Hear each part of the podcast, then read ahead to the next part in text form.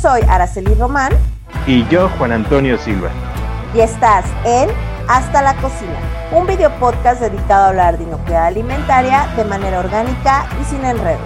Queremos compartirte experiencias que te permitan conocer más sobre este tema, formando así una cultura de inocuidad.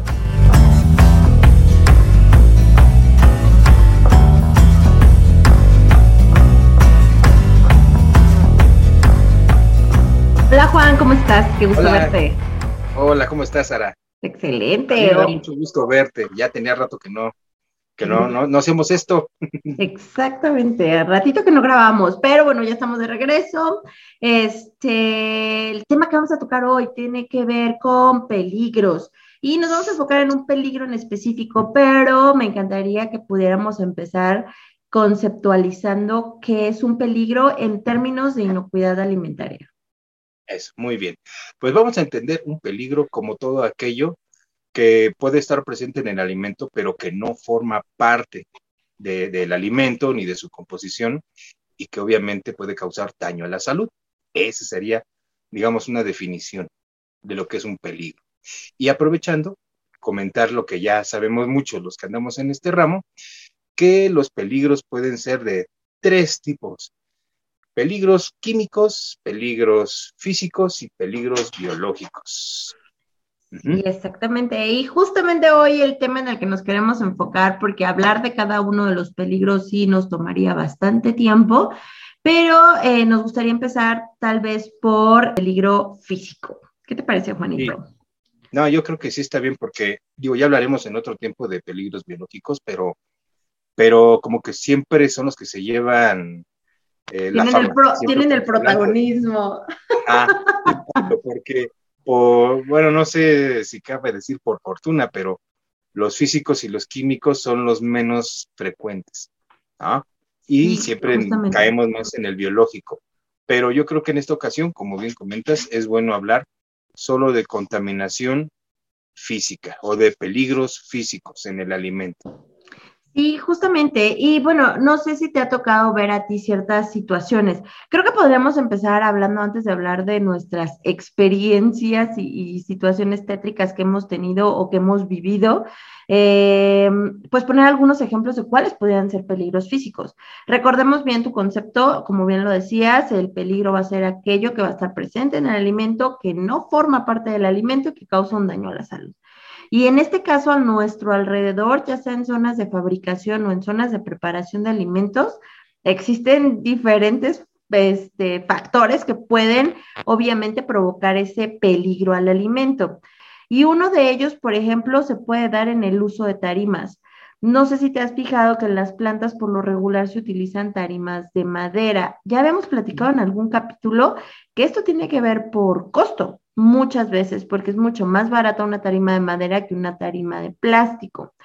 Pero si bien es cierto, debemos de tener un control eh, específico para las tarimas y asegurarnos que éstas se encuentren en muy buen estado para evitar que puedan caer astillas o que esas astillas pudieran romper sacos que pudieran tal vez introducirse justamente a sacos o a la materia prima que tengamos en ella o producto terminado.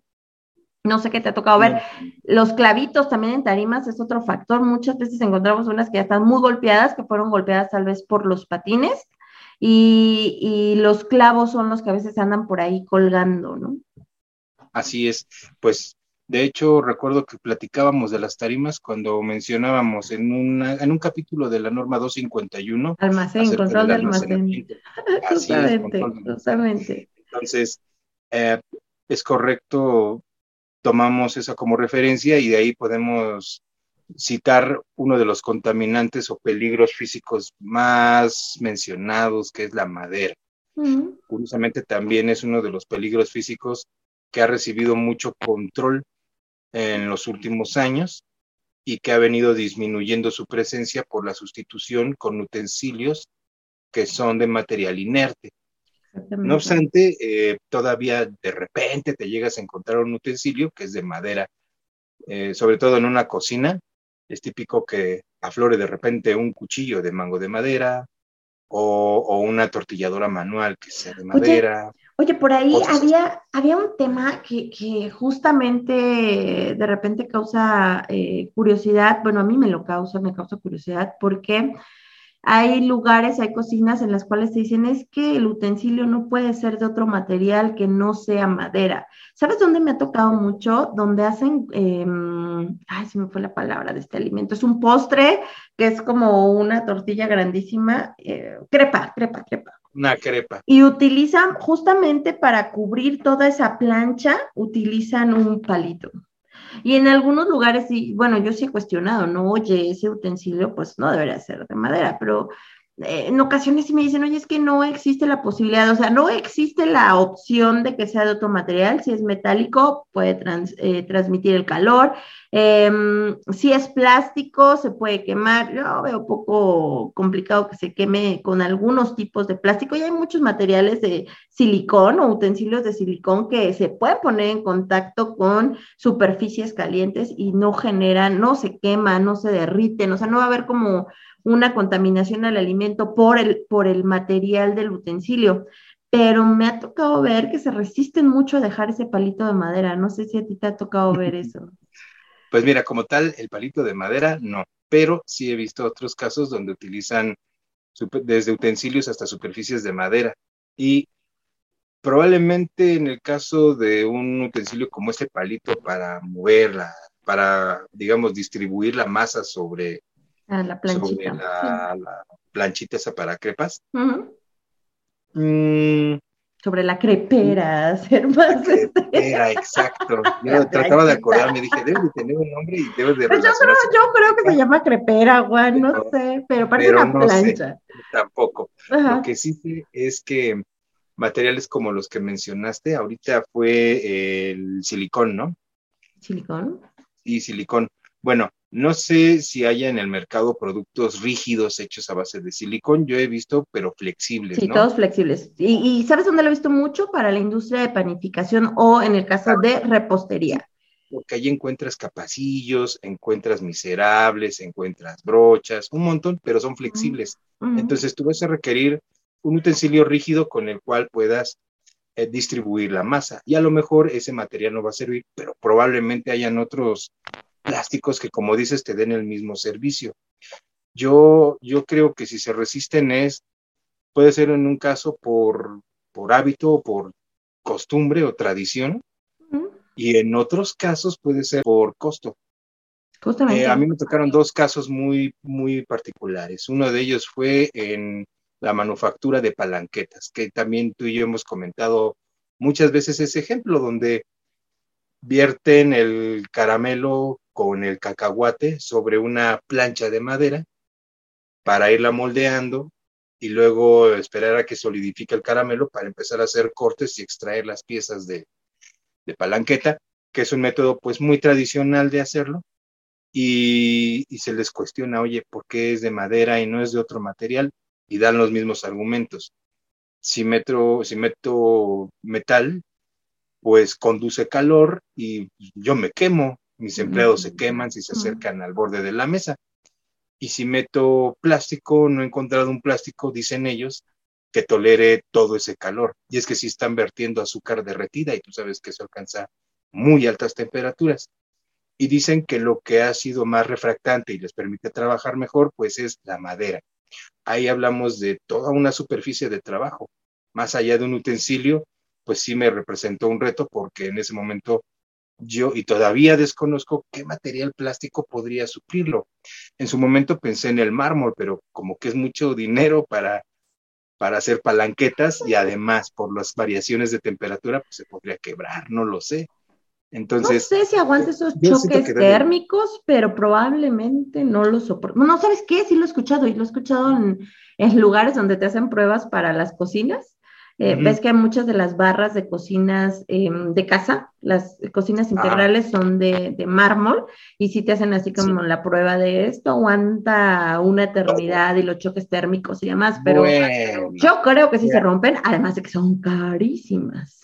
eso sí, son carísimas. ¿Sabes? Es que traigo dos temas en la mente. Uno, justamente muy relacionado a este tema de carísimo, Eh, hace ya, ya hace algunos años me preguntaron por las mesas de bambú. Es era posible para una cocina que se iba a inspeccionar para el distintivo H, podía tener mesas de bambú. Aquí, obviamente, em, creo que dar una respuesta muy cerrada no es lo correcto, pero sí buscar siempre, a ver, tienes que cumplir ciertos criterios y una es que esas, esos materiales sean, como tú ya bien decías, epóxicos, o sea, que no reaccionen con nada. La otra, que no sufran desprendimientos y la otra, que sean lavables, porque muchos de estos, o más bien estos criterios, muchas veces no aplican para la madera. Si se humedece, empiezan a crecer microorganismos y es que no se secan de manera adecuada.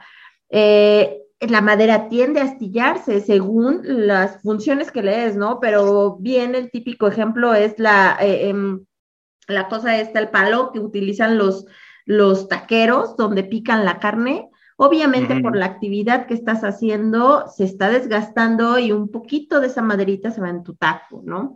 Eh, y por otro lado, el proceso de que aguanten eh, el, lavado.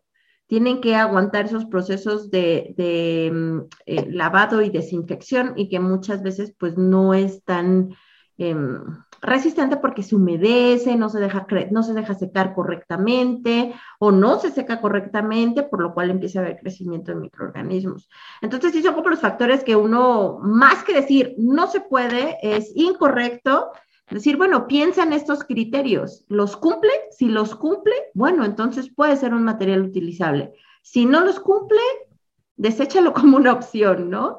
Porque muchos me decían, oye, es que en las cocinas italianas para la preparación de pastas es muy común y es muy em, benéfico, me decían, el utilizar estas mesas de bambú. Ya alguien que se dedica a la gastronomía y más a la gastronomía italiana podrá desmentirnos o no este tema, pero eso es lo que me argumentaban.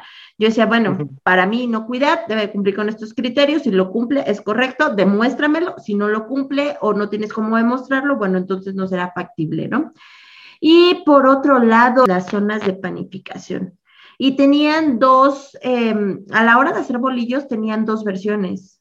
Ellos le llamaban el bolillo tradicional y el bolillo normal. Obviamente, el proceso de producción era un poco diferente, pero había un detalle que me llamaba muchísimo la atención, dónde metían a cocer el bolillo. El bolillo tradicional siempre iba en tabla de madera, bueno, en tablas, en madera. Y el bolillo normal iba en charola de acero inoxidable. Y decían que de las características organolépticas de ese bolillo tradicional se lo daba la cocción en madera. No a limitar nada más al uso de madera, ¿eh? sino que hay moldes para el pan de caja que no quieren limpiar y que lo dejan así.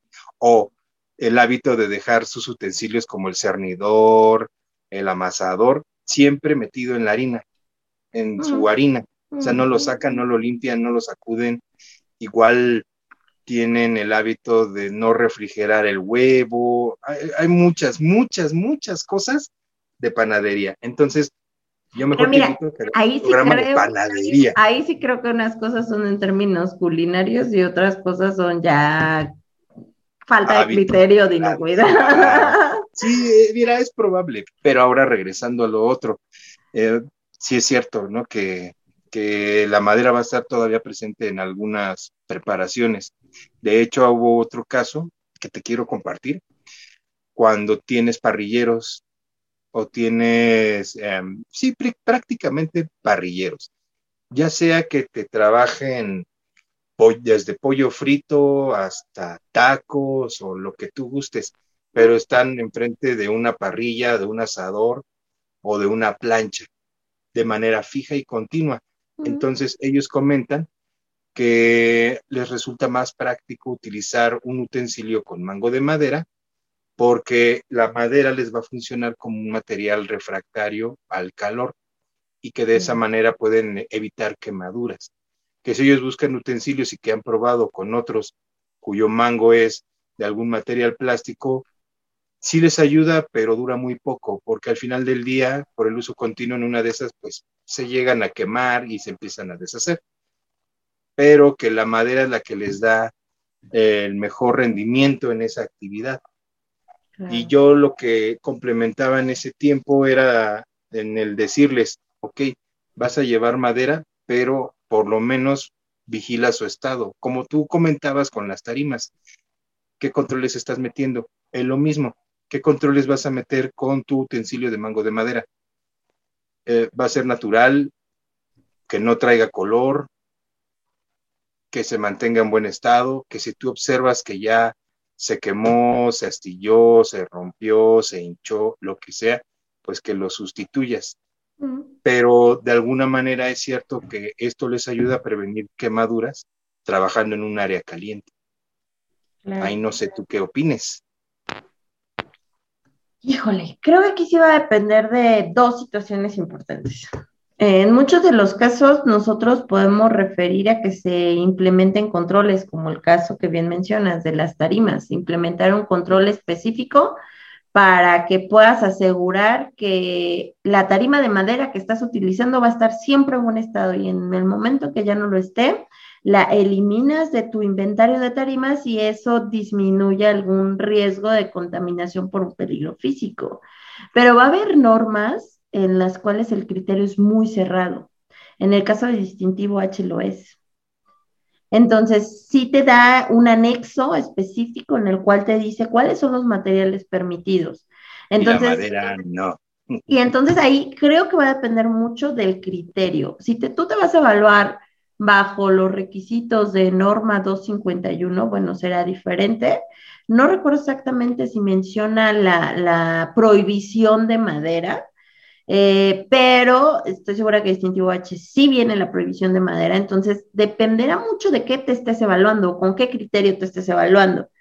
Em, entonces, pero si no existe ese requisito, esa prohibición como tal, bueno, entonces sí, pon un control, asegura que eso no va o que vas a disminuir a toda costa el riesgo de contaminación por ese tipo de peligro y podrás utilizarlo, pero con controles, ¿no? No nada más así porque sí. Así Justamente, porque también tenemos que citar, o sea, la madera creo que no es el único caso, hay muchos em, materiales em, en equipos, en infraestructura, que van a ser posibles em, contaminantes, o sea que existe alguna probabilidad de que puedan contaminar tu proceso y que tal vez no los vas a poder eliminar.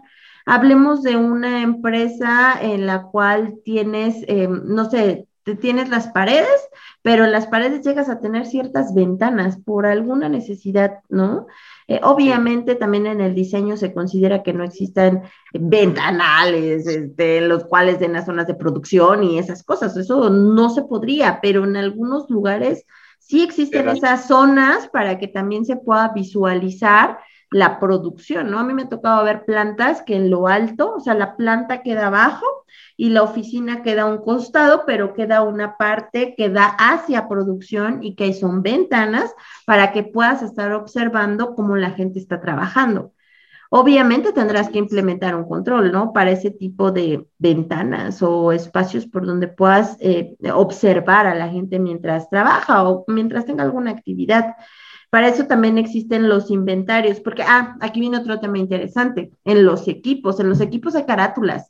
No son de vidrio, pero son de plásticos quebradizos. Exacto. Y eso no solo en la industria, también en eh, cocina, en, panaderías es súper común, batidoras, todos esos equipos grandes que se utilizan en la panificación llegan a tener estas carátulas, botoneras, las cuales pueden romperse, son plásticos quebradizos, pueden romperse y caer justamente donde está batiéndose el alimento, ¿no? De hecho, ahí lo que va a entrar es, o lo que estás tú ya empezando a tocar es un poco lo que es el control de, el control de vidrio como un programa de prerequisitos y en el cual el primer paso siempre es hacer un inventario no solo del vidrio, sino del plástico quebradizo que está presente en tu instalación. Y como bien comentas, tú vas a tener equipos de cualquier índole, pero esos equipos van a tener, por ejemplo, manómetros u otros dispositivos de lectura que van a tener una mica plástica o, o, una mica de vidrio y que en un momento dado pueden quebrarse, pueden astillarse o romperse o estallar y que por tanto suceda o no suceda con tal probabilidad, tú lo debes de considerar en tu inventario de, de peligros físicos, en este caso de vidrio y plástico quebradizo. Pero yo creo que ese, que es un tema interesante, lo podríamos tocar en otra ocasión. Ahora, otro, otro aspecto que también debemos tomar en cuenta aquí es el metal, porque ya hablamos de madera y de plástico, que bueno, de plástico todavía más, y de un poquito de vidrio, pero también el metal llega a estar presente. E, es, muy curioso porque aparentemente no dices, ¿cómo, ¿cómo va a haber un tornillo, una pija en mi comida, ¿no? En mi alimento, en mi producto. Pero hay muchas otras formas en las que el metal contamina o se vuelve un peligro en tu producto. No sé si tú hayas tenido alguna anécdota la rebabas muchas veces. Este, cuando hay fricción metal-metal, en algún equipo pueden existir esos pequeños eh, desprendimientos metálicos hacia el producto. Eh, cuando se llegan a utilizar eh, utensilios de corte, también pueden existir esos desprendimientos metálicos porque se pueden romper las navajas o los mismos cuchillos, hablándolo desde la cocina. poniendo un ejemplo como muy común, em, cuando utilizamos o mal utilizamos productos químicos de desinfección con equipo de acero inoxidable, tendemos a echar a perder el equipo. Estoy hablando en específico del cloro. Las altas cantidades de cloro empiezan a, em, a generar un desgaste mayor, eh, se corroe el acero inoxidable. Entonces, una forma muy común de verlo es que los cuchillos empiezan a tener em, dientecitos, cuando no son cuchillos de dientes, ¿no?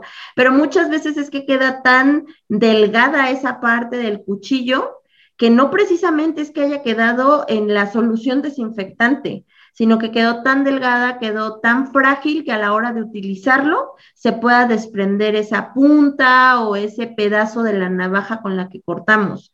Entonces también hay que tener cuidado, no es solo el hecho de que, oye, pero yo tengo cuchillos súper buenos, este, que sé que no van a tener ningún tipo de ruptura, pero más bien a veces tiene que ver con el mal uso que le doy eh, o las sustancias químicas que no sé utilizarlas y que yo misma estoy dañando mi equipo y que eso provoca que pueda romperse o que pueda oxidarse o que pueda generar un riesgo de contaminación el utensilio que estoy utilizando.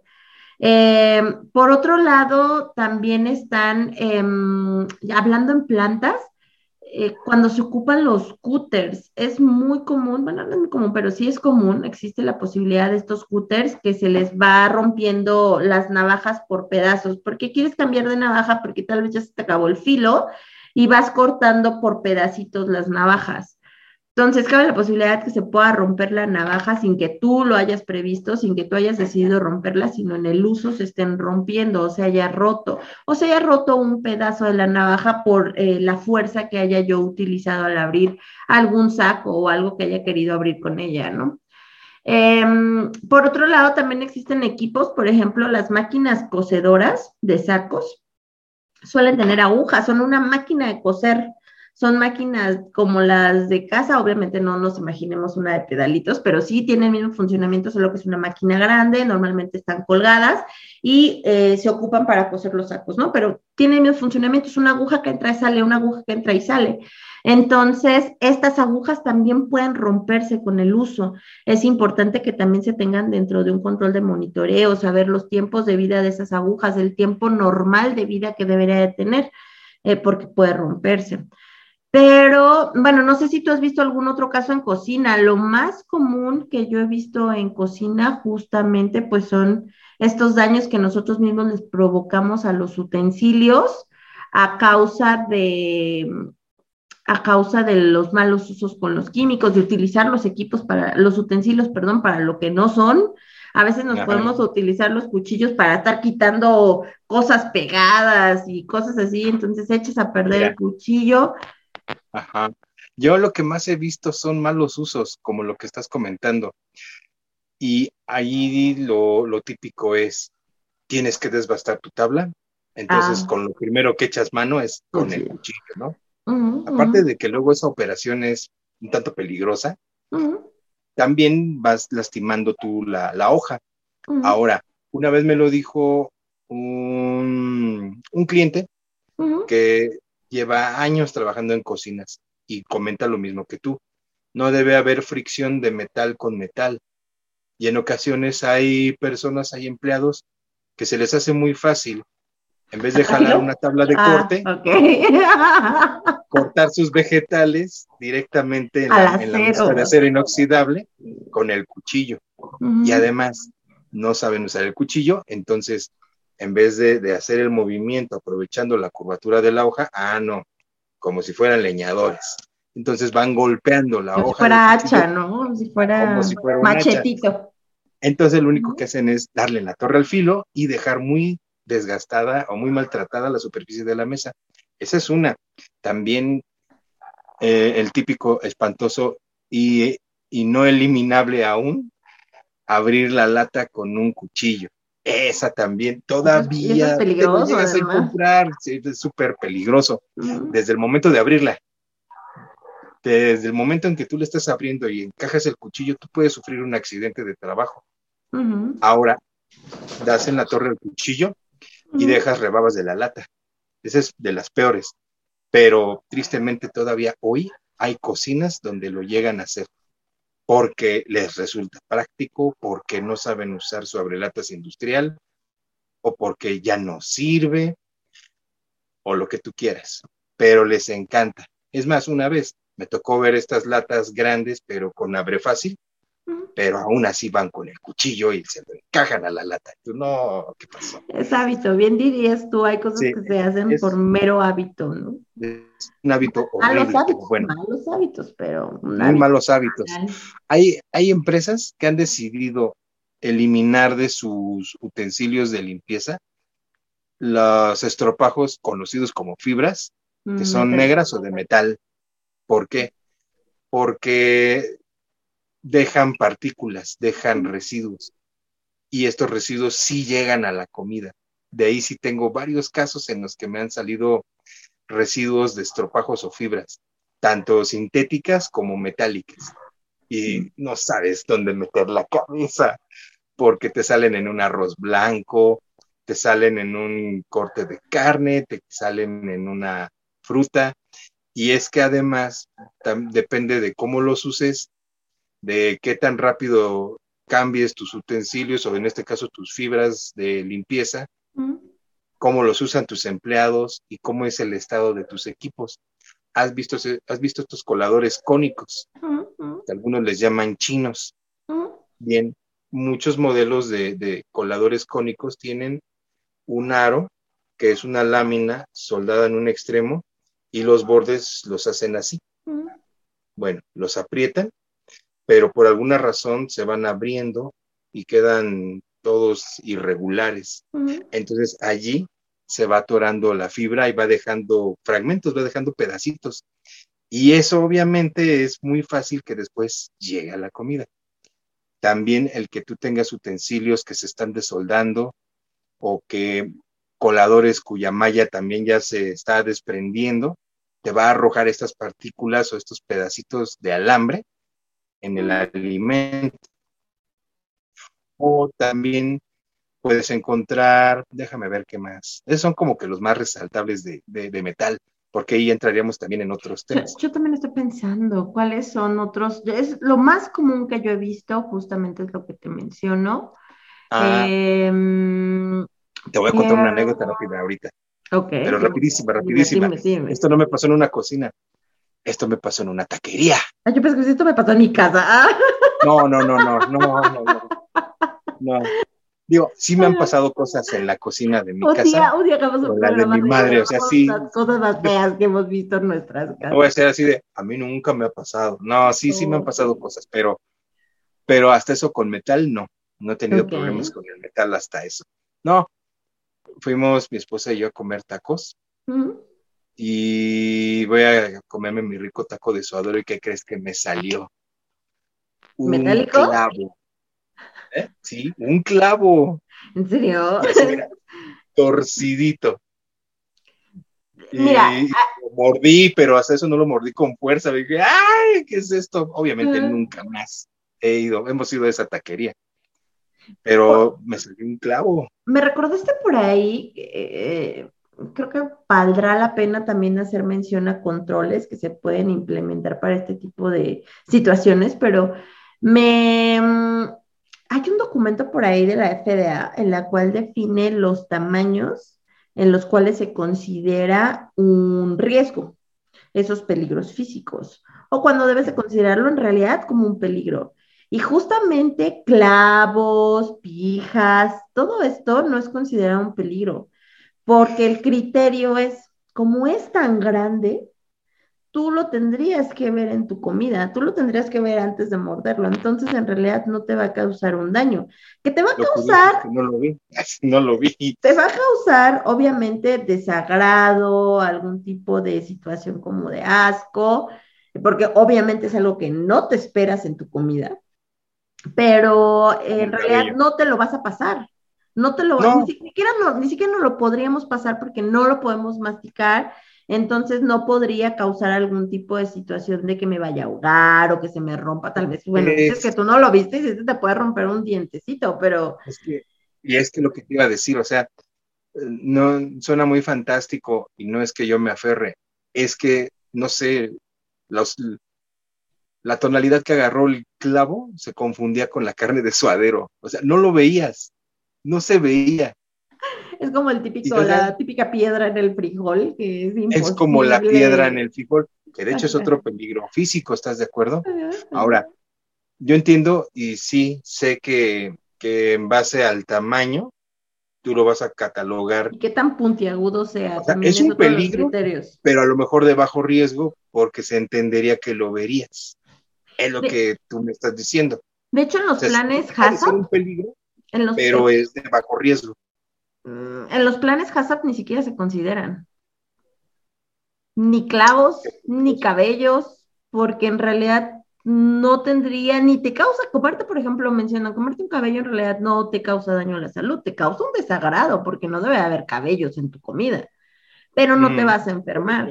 Entonces, los criterios van por ahí como algo que te va a causar un daño. Ahora, esto no quiero que se malentienda ni se confunda diciendo, ah, entonces, ¿para qué me pongo una copia? sus pelos en la comida. No, no, Ajá. no. Aquí también, creo que lo, lo importante o tal vez lo que tendremos que aclarar es, justamente tú hablabas de los programas prerequisitos, mencionaste, hiciste mención de estos programas. Los programas prerequisitos sirven como, o son controles para ayudarte a que no existan eh, estas situaciones de peligro, o sea, tú reduzcas la probabilidad de que haya un peligro eh, ya sea físico, químico, biológico, por el cual se pueda contaminar tu alimento. Pero esto es, digamos que como si tuvieras eh, tu empresa eh, dentro de una burbuja y tú pusiste toda esta serie de controles, ya sea para control de vidrios, ya sea con capacitando a la gente que use bien la cofia, este, ya sea que la gente se lave las manos, ya sea que mantenimiento me haga un buen mantenimiento y me ayude que los equipos no lleguen a un punto en que existe este tipo de desgaste, que haya estas fricciones metal-metal, o que las gomas o empaques no lleguen a un punto en que tengan que romperse y aparezcan en el proceso. Todos esos controles me van a ayudar que, eh, digamos, que se mantenga en baja probabilidad de contaminación. Pero ya cuando yo estoy hablando de los peligros en un plan HACCP, estoy hablando tal cual de mi línea de producción. Entonces, si yo cubrí mi empresa con todos estos controles de programas per requisitos, yo ya no tendría que preocuparme aquí en esta línea de producción. Aquí yo tendría que preocuparme de los peligros, pero asociados a las etapas del proceso, no como tal a todo mi entorno. Todo mi entorno lo estoy cubriendo con los programas per requisitos. Entonces, por esto quedan Así fuera los cabellos, porque yo tengo un programa prerequisito en el cual dice que la gente tiene cierto nivel de higiene y que debe de portar un uniforme de manera adecuada. Yo ya tengo un control de tarimas en el cual dice que todas mis tarimas que voy a estar utilizando están en buenas condiciones y en tal porcentaje va a ser plástico que va a estar en producción y tal porcentaje está en madera que está en almacén. Todos esos controles entonces deberían de mitigar de alguna forma todos los peligros que pueden llegar a mi línea de producción. muy bien. Y de hecho, ah, es el deber ser. justamente. Es el deber ser. Y bajo ese criterio, obviamente, tú lo catalogas. Pero obviamente, en este ejemplo que te pongo, estamos hablando de, un puesto de tacos, ¿no? O sea, está Híjole, años luz. Deberíamos hacer un programa de qué podemos encontrar en un puesto de tacos. Sí, ¿verdad? Ese también es otro. Fíjate que no me ha tocado peligros de ese estilo, pero creo también como, no sé si uno es muy quisquilloso y busca en la comida ah, cosas que te puedas encontrar, pero no sé si te pasa cuando tú sales con tu familia. Yo cuando salgo con alguien a comer, no sé por qué, pero me pasan una serie de cosas con la comida. Hasta me han dicho que yo soy como muy delicada o, payasa en algún sentido. Pero nada más les pulgas un poquito y ya te sale un pelo. Me ha tocado comida a la que me han salido cucarachas. Sí, sí. Moscas. Me ha tocado que te estás comiendo un menudo, un menudo y estás ahí y dices, oh, esta mosca se ahogó en mi menudo, o sea, dices, ya no puedo comer esto. Y dices, ¿por qué los demás no tienen moscas y yo sí? Sí, ¿verdad? No, lo que pasa es que a lo mejor los otros se lo comen y no les interesa. A mí me tocó, mira, así una lista rápida, porque esto sí se sale un poco del tema, aunque un insecto en el alimento sí es considerado un peligro físico o una contaminación física, no biológica. ¿Estás de acuerdo? Está considerado proteína extra. Ándale, sí, es, el pilón, es el regalo. Bien, ahora ahí te va mi pequeña lista. En una salsa molcajeteada, trozos de oruga tatemada. Ese es Ah, pobre oruga. Ah. Será pobre oruga. El típico es la ensalada fresca con la misma oruga, pero viva. ¿Estamos en el mismo lugar? No, son diferentes. Es mi colección de, de ¿Por anécdotas. Qué, ¿Por qué te siguen las orugas, amigo? No, no, también me ha, tocado este cucaracha en frijoles cocidos. Yo no sé cómo le hice para. Fíjate, pude distinguir una cucaracha cocida en los frijoles y no un clavo en mi taco. ¿Mm? a mí no, bueno. ahorita que hablaste de cucarachas, me acuerdo una vez estaba en casa de alguien y me invitó un vasito de arroz con leche y yo, oh, me encanta el arroz con leche, claro que sí. Y sorpresa, una pasa camino. No era una pasa, yo creí que era un pedazo de canela. Y no era pedazo de canela, era una cucarachita. Una blatela. Tratando de sobrevivir a la lechita, si no se iba a ahogar. Oh, seguía viva. Y es cuando te preguntas, ¿por qué te pasan a ti estas cosas y a los demás no? Pero tiene razón, tal vez si los demás no se fijan tanto como uno. Y se lo comen. Mira, yo, yo, he escuchado mucho esa frase fea del dedo podrido del auditor. Lo que toca está mal. Y así te dicen, pásale, mira, yo ya dejé muy bien mi almacén. Revisa lo que quieras. Va. Así, levanta. Lo primero que tocas. Lo primero que toco y está mal. Está caduco, no tiene fecha de ingreso, está abierto. Pero es que pues, tú me dijiste, yo nomás tomé, tomé este y salió mal, corrígelo, ¿no? Ya no fue mi ah. problema. Bueno, hueso. Ahí, fíjate, tengo un cliente que está muy preocupado por el hueso como un contaminante físico y vende pollo frito, ¿no? Lo que pasa es que además el pollo lo tiene que cortar para, para entregarlo. Y sí trabaja mucho con su gente para hacerles ver que cuando que tienen que hacer los cortes en, el punto donde debe de ser para no astillar exacto si no astillan el hueso y esa astilla puede causarle un daño a una persona una lesión interna y su enfoque es totalmente correcto de hecho en mis anécdotas personales ya yo creo que ya la gente que ha tomado cursos conmigo ya va a estar aburrida y va a decir, siempre saca la misma historia. En un taco de barbacoa, una astilla de hueso se me enterró entre mis piezas molares y me hizo perder un molar. ¿En serio? Sí, en serio. No voy a abrir mi boca porque es muy feo, pero sí, sí, sí me pasó. Y sí perdí mi pieza dental por culpa de la astilla porque me, me perforó la encía, me la infectó, fueron cosas horribles. Luego en domingo no es tan fácil encontrar este servicio claro. de dentista y menos si andas en la meca meca. ¡Chin! Ya los quemé, qué horror. Este, pero sí, esa es mi, mi breve colección. Hay otras, pero ya son de carácter microbiológico, como un michote de pollo mal cocido. Ah, sí, eso, es común. Sí, Lo microbiológico es más común. Pero déjalo ahí. Ya si quieres otro día hablamos de peligros biológicos. Entonces, Oye. lo que sí sale es que hay, hay, hay, elementos que son propios del, eso sí son propios del alimento, ¿estás de acuerdo? El hueso. Y sin embargo, llega un momento en el que se convierte en algo no deseable en el mismo. Claro, claro. Entonces, esto incluso reta un poco a la definición, porque si estamos hablando es parte del alimento, pero te puede causar un daño, claro. Te puede causar un daño. Sí formó parte del alimento, pero ya no debe de formar parte de tu presente, de tu producto final. Final, exactamente. Ahí es donde ya no debe de estar. O si está, debe de estar de manera íntegra porque no rompiste el huesito y no lo astillaste. Claro. Pero cuando me lo dijo mi cliente, yo, yo me quedé pensando en cuánta razón tiene. Mm. Y me hizo acordarme de mi muela. Entonces dije, sí, es correcto. Y obvio también piedritas en, los frijoles. Eh, eso sí es muy común, eso es muy común. Sí, muy eh, común. A veces pasa, creo que, creo que mm, tal vez sí eso sí puede ser más común. No sé si, si te ha sucedido que te encuentras a veces pedazos de rama, pedazos de hoja, en productos que tú sabes que vienen del campo, pero que en teoría ya fueron lavados, envasados. No sé si, a mí me ha pasado muy comúnmente, yo soy muy afecta a comprar em, espinaca ya en hoja, eh, que en teoría es Lista para comer. Pero suele traer cosas que no son espinaca, o sea, a veces trae pasto, bueno, yo podría llamarle pasto, parecen hojas de pasto, tal vez si no es pasto, tal vez es otro tipo de hierba, pero espinaca no es.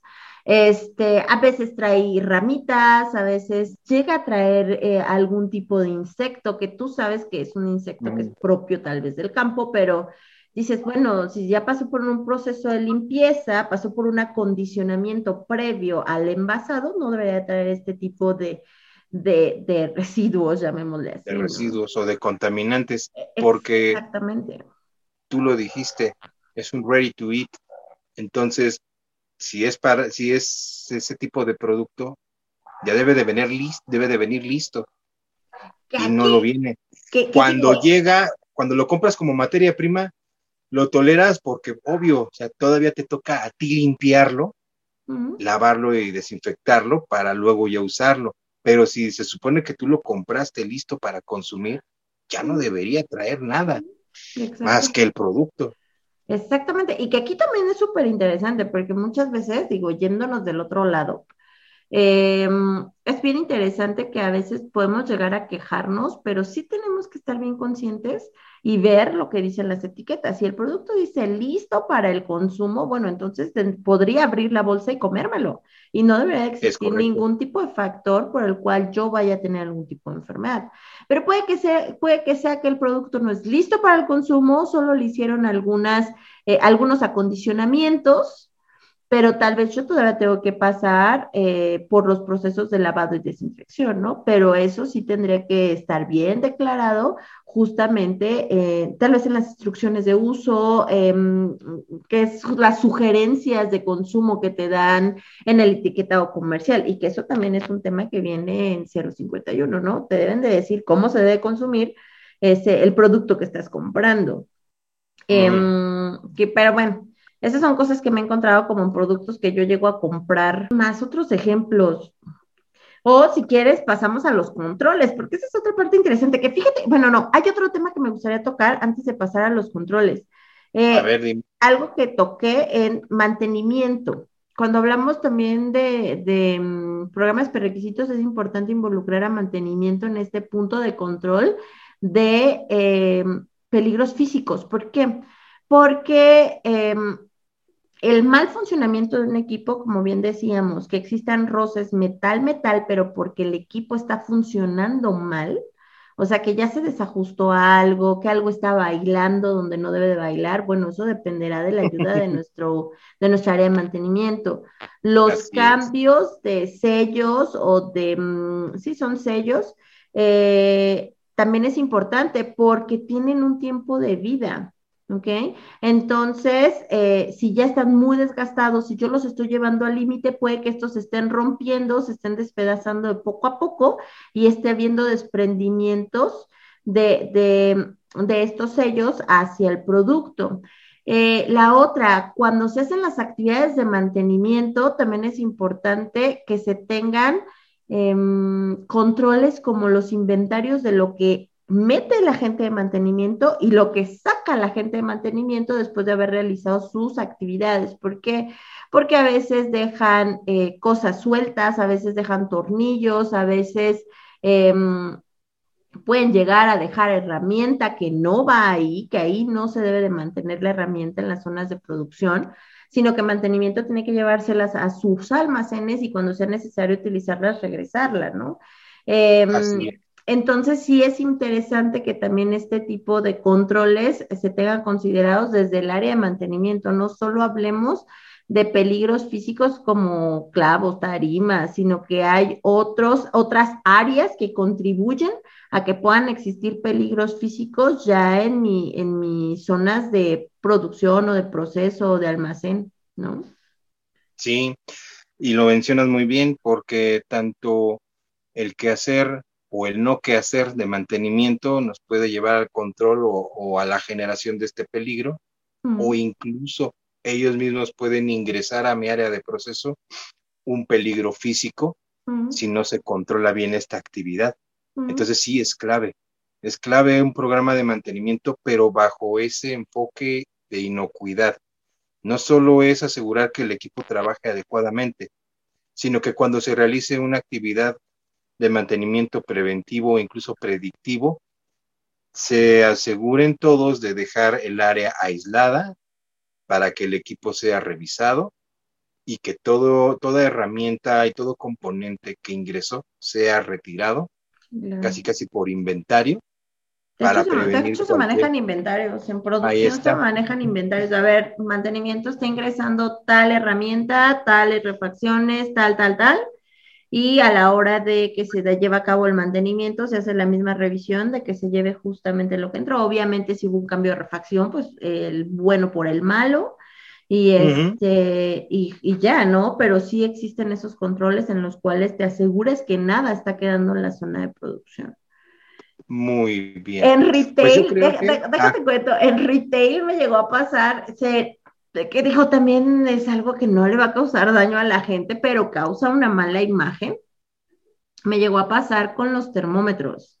Eh, la gente tiene que tomar temperaturas de su producto que esté en exhibición, ¿no? Y en este caso estábamos en la zona de rosticería y ves que preparan pollos y los montan para exhibirlos, para que la gente pase y se lleve su pollito rostizado, ¿no? Eh, y llegó a suceder que dejaban los termómetros ahí eh, en el pollo, los dejaban ahí asegurándose de que diera la temperatura, no sé, tal vez si a alguien se le olvidó sacar su termómetro después de haber hecho su medición. Y cuando se dieron cuenta fue en caja, cuando el señor dijo, ah, este, oiga, lleva un termómetro que no es del pollo, ¿no? O sea, no va con la compra del pollo, no va incluido. Ay, sí lo había perdido. Y, sí, ya fueron, hablaron al área, oh, señor, por favor, tiene que venir a recoger algo de, o hacer un cambio de pollo, ¿no? Eh, digo, al final no te va a causar ningún daño, al final obviamente no te vas a comer. Obvio, no es tu regalo. Mm. Pero sí es un tema de imagen, no debería de quedar nada en el producto porque no forma parte de él. Oye, ¿te parece si pasamos a controles? ¿Qué controles existen? Mira, antes de pasar a los controles, únicamente resumir los diferentes peligros para que de ahí precisamente vayamos a los controles. ¿Te parece? Okay. Hablamos de que pueden haber peligros físicos como el plástico quebradizo, el vidrio. También en metal de diferentes formas, ya sea como pedazos de, metal, eh, mm, rebabas o fragmentos más pequeños. También hablamos de la madera, de las astillas, principalmente, y de ahí empezamos a brincar a otro tipo de peligros físicos, como puede ser una piedrita, un hueso astillado o una cáscara de huevo. Y entonces podemos decir que algunos van a ser originados, obtienen su fuente por, por envases. Si lo vemos de esa forma, pueden venir por envases, por utensilios en mal estado, por equipos que no reciben mantenimiento y los otros vienen en el mismo alimento como los huesos o las cáscaras. Así como un breve resumen. Y yo creo que eso nos puede dar pauta como para ahora sí hablar de los controles. Es que, ¿sabes qué, Juan? Mi cara es porque recordé que hay algunos que no mencionamos, pero que son súper importantes en cocina. Pues entonces, antes de pasar al control, retómalos. El Vitafil, que es obviamente algo que se ocupa en cocina, no es algo que voy a quitar porque no va ahí, sino es algo que yo ocupo usualmente en una cocina pero que muchas veces cuando lo corto, o sí, justamente cuando lo corto lo puedo cortar mal, o cuando, eh, no sé, necesito, eh, ya vitafilé algo, pero ahora necesito quitarle el vitafil y le puse vueltas y vueltas y vueltas de vitafil, eh, también lo puedo cortar en pedazos pequeños que este puede llegar a otro alimento. Y la otra, el uso de los guantes. En cocina es muy común que la gente use guantes de látex. Muchos ya están cambiando a guante de nitrilo pero aún ah. hay, el uso de, guante de látex, que es un guante mucho más, o de polipapel, que es un guante mucho ah, más delgado, menos resistente y que muchas veces por las actividades se va rompiendo. Hay algo que me tocó ver y híjole, le tomé una fotografía, yo creo que la voy a poner aquí en el video. en una panadería de estas súper famosas de cadena, este, por COVID, ya sabes, hay controles que implementaron, hay controles que a mí no se me hacen nada lógicos, pero bueno.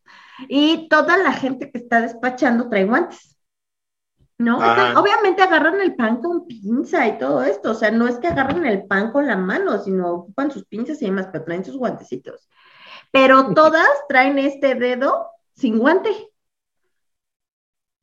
porque lo que hacen es que con estos dedos separan el polipapel de cuando lo tienen que envolver o cuando tienen que agarrar las bolsas para abrir las bolsas, pues necesitan tener el dedo. y es cuando dije, no, no. uso del guante, o sea, ¿no se han dado cuenta que están gastando aquí este, millones de pesos en guantes y contaminando al mundo para que todo el mundo ni sirva porque necesito descubrirme un dedo? Es lo más tonto que me que he escuchado últimamente, porque compras un guante y lo echas a perder cortándolo. Le, cortan un pedazo del dedo, este, Ay, no, no. Y cuando dije, yo no le veo ningún sentido que estén gastando en guantes. Si los cortan. y al final les entorpece sus actividades y al final eso lo puedes, eh, te lavas las manos y listo. Es así de fácil, te lavas las manos y listo. A ver, otra vez, eh, cuando hablábamos de la madera, tú decías, ok, vas a manejar tarimas, bien, de madera, mm. mete controles. Mm. Ahora, que, mm, mira, yo no, te atreve, no me atrevería a decir que el guante se lleve un solo programa. Tal vez no de, no sé si dé para tanto, pero sin duda el guante eh, involucra muchas cosas. Y, una, y un efecto negativo es la influencia cultural. Porque hay lugares donde tú dices, si yo cumplo con, con revisar eh, las manos a mis empleados, verificar que no tengan heridas, que no tengan las uñas largas, que no usen esmalte, que no tengan infecciones.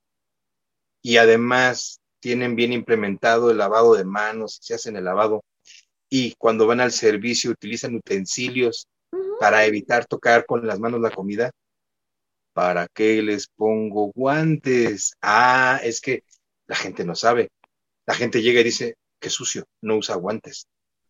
Y no tienen idea que cuando exigen, e, e, ese es un, por eso te digo, es la influencia cultural, que cuando tú haces que le pongan guantes a la gente, en automático se pierde el control, porque la gente empieza a, a, malentender el control del guante o, el, o la barrera del guante y el guante se vuelve un contaminante. pero no me voy a ir para allá porque eso es contaminación biológica. Sí, en este caso yo estoy hablando en específico de un contaminante físico. De cuando se rompe. El guante puede dar para mucho, pero no sé si dé para un programa. Lo que sí pasa con los guantes también es que estos de polipapel, ya ves que sí hay tallas, sí hay tallas en los guantes de polipapel, pero el acabado sigue siendo de muy mala calidad. Entonces, hay guantes que te quedan muy delgaditos, pero muy largos. Son como para pianista. pues no, yo tengo manos de tortita, ¿no? Entonces los pongo, no entran bien y hasta, a veces hasta rompo eh, con los dedos, los dedos del guante. Eh, la cuestión es que me quedan más largos. Y ese extra del guante, cuando estoy haciendo un trabajo de corte, puedo llevarme el pedacito de guante y genero una contaminación física, ¿no? Un peligro físico. Entonces sí, qué bueno que los mencionaste porque yo solo hablé de plásticos rígidos, pero allá tenemos ahora también los, los plásticos más flexibles y que son de Legapac o de la película plástica y de los guantes. Sí, justamente. Ahora sí. Último punto, último ah, punto, porque ah, un día hemos de hablar de, alérgenos, solo aguas con los de látex, porque el látex es categorizado como alérgeno. para mi comentario, un día hablaremos de alérgenos, hoy regresamos a lo físico. ¿Qué nos faltaría de contaminantes físicos eh, o de creo, físicos? creo que de contaminantes físicos por ahora creo que hemos tocado todos, bueno, los más comunes por lo menos, y en ambos sectores, ¿no? Eh, pues es momento de pasar a los controles, porque sí existen muchos controles para este, este tipo de peligros. Ya hablábamos, por ejemplo, de maderas, uno, o lo sustituyes o le implementas controles control de inventarios, ¿no? Inventarios y obviamente estos inventarios van alineados a inspecciones de que el equipo utensilio, en este caso utensilios, se encuentren en buen estado, no estén rotos, no estén astillados, no tengan plagas. Si hablamos de tarimas, es súper importante asegurarnos que las tarimas de madera no vengan con plaga.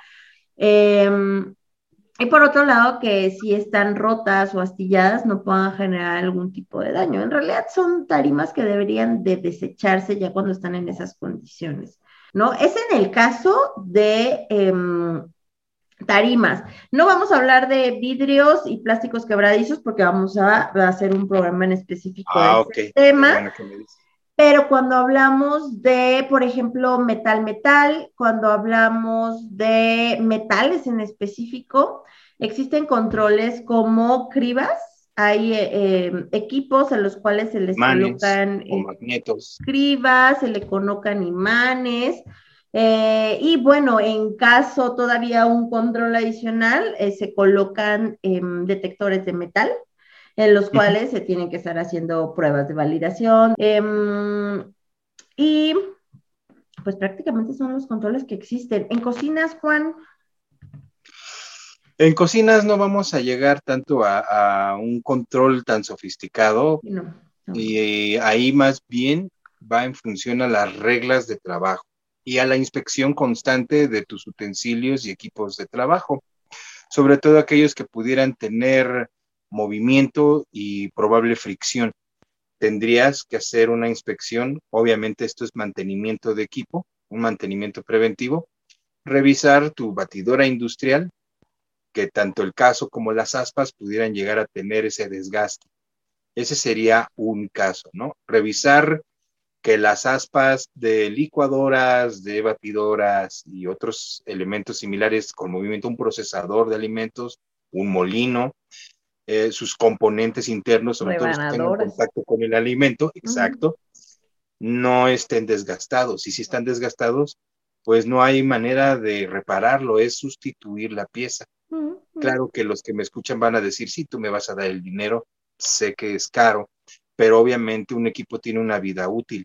Van a ver, por ejemplo, casos donde un molino de carne lo utilizan no para hacer, para picar carne, sino que tienen el hábito de utilizarlo para hacer una salsa cruda, pero, pero vamos con un acabado como si fuera de molcajete. Lo que pasa es que es una cantidad, como una martajada, exactamente. Entonces, ahí lo que tienes que hacer únicamente es verificar que las partes internas, que es el tubo, el codo, el, gusano y, y, las aspas al final, todos los componentes no tengan esas, esas astillas o, ese desgaste y que te genere un problema. Obvio, también eso implica revisar todos tus utensilios, cuchillos, volteadores, espumadores y ver el estado en el que se encuentran, lo mismo que los coladores. Y si encuentras defectos, pues los tienes que sustituir. Cabe mencionar aquí una anécdota, hay cocinas que de repente, sobre todo en una cocina industrial, no un restaurante, que aprovechando sus amistades con la gente de la planta del cliente, pues llegan a mantenimiento y le dicen, ah, ya arreglame esta olla, y se la soldan. Mm. El problema es que no le dan un acabado. y en ese acabado quedan los famosos cacahuates, quedan esos excesos de soldadura que más que un problema físico me van a generar un problema microbiológico. Pero sí es muy común que, recurran a eso o que de repente, ay, es que se mueve mucho mi, mesa de trabajo. Ah, ahorita la soldo. Y dejan los mismos elementos, ¿no? Entonces, más que acondicionar o, o reparar y extender demasiado la vida útil de un utensilio, pues ya jubílalo y cómprate otro. Es lo mejor, ¿no? Pero esos serían los controles en el caso de metal. Justamente. Me quedé pensando, a veces, bueno, es que en cocina, y va por el mismo, el mismo criterio que tú mencionas, no solo hacen ese tipo de revisiones y segregación para metal, lo hacen mucho con losa. Cuando encuentran que las losas están despostilladas, están en mal estado, también se segregan y se retiran, porque obviamente no tiene lo quise tocar porque ah, se va, es porque se va a control de vidrio. Digamos que mm, ese lo dejamos aparte, pero sí una medida es hacer una revisión del inventario de la losa. pero bueno, esos serían los controles en metal y en madera son similares de preferencia evítala, pero si no tienes otra opción, contrólala. Contrólala y, y ojalá que no te cachen en auditorio, nada, ¿cierto? Y, hashtag, ah, depende de que te estés evaluando, depende qué guía o qué criterio están utilizando para auditarte. Cuando me refiero a qué criterio, se refiere a cuáles son los requisitos que están utilizando para evaluarte. Si tú estás obligado a cumplir con Distintivo H porque es un programa que sigues o que por contrato tienes que seguirlo, ah, bueno, no puede haber maderas. Ahí no hay más, más este punto de negociación, ¿no? Pero si utilizas otras guías en las cuales eh, la madera no es una prohibición absoluta, bueno, implementa controles y asegúrate que eso no esté generando ningún tipo de contaminación. Yo creo que hemos tocado lo principal. Si tienen algún otro que quieran ponernos en los comentarios, con gusto está abierta la cajita de comentarios. Este, ¿Qué te parece si pasamos a las conclusiones? A las conclusiones de este tema de peligros y en este caso peligros físicos. Así es. Bueno, pues yo como conclusión, nada más comentar que si bien muchas actividades que ya tenemos como prerequisitos o como rutinas de trabajo, las vemos como eso, como rutinas. Sin embargo, tienen impacto no solo en, el control que por sí mismo lo entendemos como tal, como es una simple inspección, sino que además me ayuda a un control de un peligro, como en este caso el peligro físico, para aterrizarlo más en un, hay un programa de prerequisitos que es el mantenimiento de los equipos, pero se entiende que este mantenimiento es para el buen funcionamiento de dicho equipo. Sin embargo, coadyuva al control de los peligros físicos al prevenir la generación de los mismos por desgaste o por una mala actividad de mantenimiento. No sé si estés de acuerdo. Y eso para muchas cosas. Muy, muy, bien. Eso es lo que yo concluí. Ay, híjole, yo como, es que creo que tocaste todos los puntos, Juan. Este, oh. yo, yo, como conclusión llego a que, bueno, hay que tener muy en cuenta que justamente em, no confundamos peligros con riesgos, eh, pero a la hora de analizar los peligros sí hay que ser muy concretos. Bien les mencionaba a la mitad del programa que eh, Vamos a contener peligros desde programas prerequisitos, vamos a mitigarlos, vamos a eliminarlos en muchos de sus casos, eh, evitando utilizar ciertos utensilios, evitando utilizar ciertos materiales. pero va a haber situaciones que nos van a llevar a tener controles muy estrictos porque vamos a tener que convivir con aquello que pueda causarnos un peligro físico, como ya sea vidrios, plásticos quebradizos, plásticos flexibles, ya hablábamos de guantes, ya hablábamos de Vitafil, em, todos esos plásticos que se utilizan eh, como sellos en los equipos que obviamente tenemos que utilizarlos porque forman parte de nuestro equipo. Entonces, hay que definir bien esos controles, hay que no solo eh, poner el control, sino también un monitoreo adecuado, programas adecuados de mantenimiento, los cuales se ejecuten en tiempo y forma. Y pues, esa sería mi conclusión. Muy bien, muy completa. Y pues bueno, llegamos al final de este episodio. Perfecto, Juanito. Pues bueno, muchas gracias por el programa de hoy, Juan. Em, de verdad, siempre es un placer estar contigo en esta sección de Hasta la Cocina. Eh, sabes que siempre es un placer compartido. Exactamente. Y bueno, si tienen comentarios adicionales, dejamos abierta la zona de comentarios. Con mucho gusto aceptamos cualquier comentario que tengan acerca de lo que estuvimos charlando en este capítulo, eh, comentario o duda eh, o corrección, no hay ningún inconveniente, nosotros lo leemos igual y vamos a dar respuesta a todo eso. También recuerden que estamos en Spotify, pueden escucharnos por allá, el mismo día que se publica en YouTube, se publica en la otra plataforma, por si solo quieren escucharnos y no quieren vernos, este, y Em, ¿Qué más anuncios tenemos? Creo que son todos, se vienen programas muy buenos. Eh, hay un chorro de temas que aún nos faltan por tocar, que ya tenemos ahí en mente, pero si a ustedes se les ocurre algún tema o algo de lo que quieran hablar de manera específica, claro que con mucho gusto nos lo pueden hacer saber y nosotros estaremos eh, considerándolo para nuestro programa, así que salga justamente eh, más próximo a todo lo que tenemos ya en mente. Juanito, ¿algo que quieres agregar? Nada más, nada Perfecto, pues. Nos vemos. Bye. Bye bye.